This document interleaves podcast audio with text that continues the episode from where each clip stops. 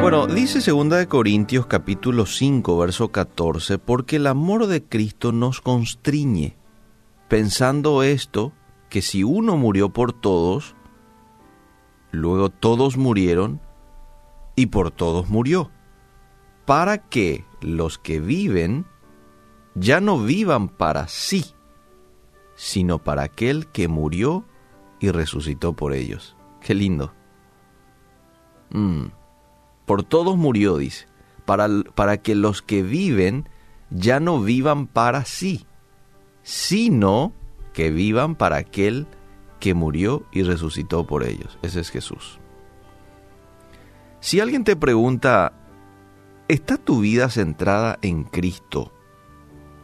¿Qué le responderías?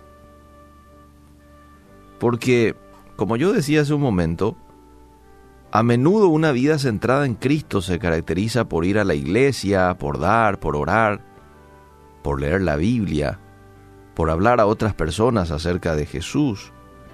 Sin embargo, ¿sabía usted que incluso si hace cada una de estas cosas, todavía podría vivir controlado por sí mismo en vez de por Cristo? Y esto se debe a que nuestros motivos pueden ser egoístas. Se pueden llevar a cabo actividades religiosas por una variedad de razones que no tienen nada que ver con nuestro amor por el Señor.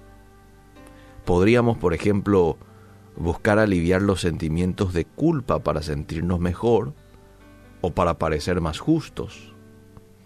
Tal vez leamos la Biblia para encontrar con rapidez un versículo que nos fortaleza, nos fortalezca, digo bien.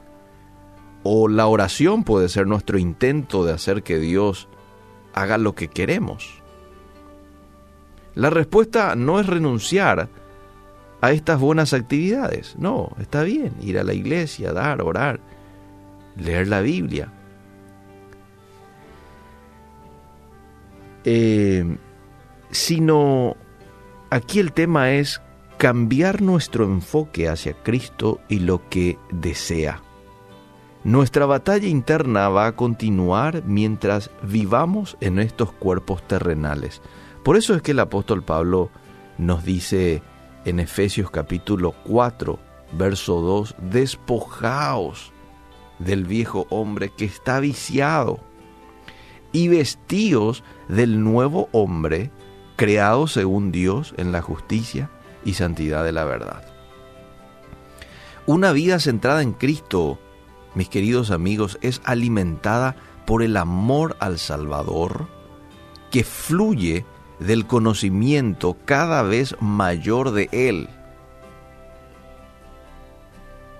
Quiero volver a repetir, una vida centrada en Cristo es alimentada por el amor a Jesús que fluye del conocimiento cada vez mayor de Él y aprendemos a conocer al Señor Jesús con más intimidad, sí, a través de la lectura de la Biblia, a través de la oración, a través de la permanencia silenciosa en su presencia. Ahí yo le estoy conociendo más a Jesús. A veces ni hace falta decir mucho. El estar nomás ahí, en su presencia meditando en un texto que hayamos leído, en una experiencia que hayamos tenido con el Señor, es sumamente enriquecedor para que nosotros nos enamoremos más de Él. Entonces, a medida que Cristo crezca en mi mente, en mi corazón, vamos a descubrir que nuestro enfoque egocéntrico disminuye y Dios se convierte en nuestro mayor deleite. En esta mañana, Señor, quiero entregarte este día en tus manos y pedirte perdón si es que en ocasiones he hecho, el oyente del otro lado, hemos hecho servicios, trabajos, pero no enfocados en ti, enfocados en nosotros o enfocados en la gente, enfocados en aquellas personas que nos han pedido que hagamos. Perdónanos si es que hemos hecho un trabajo pensando en otros y no centrados y enfocados en ti. Y desde hoy queremos, Señor, que tú puedas ocupar el primer lugar, el centro en nuestro corazón, en nuestras mentes. Queremos que tú seas el centro, Señor. Ayúdanos con eso. Crece tú, Señor, en nuestro corazón, en nuestra mente, mediante una relación profunda y genuina que tengamos nosotros contigo todos los días.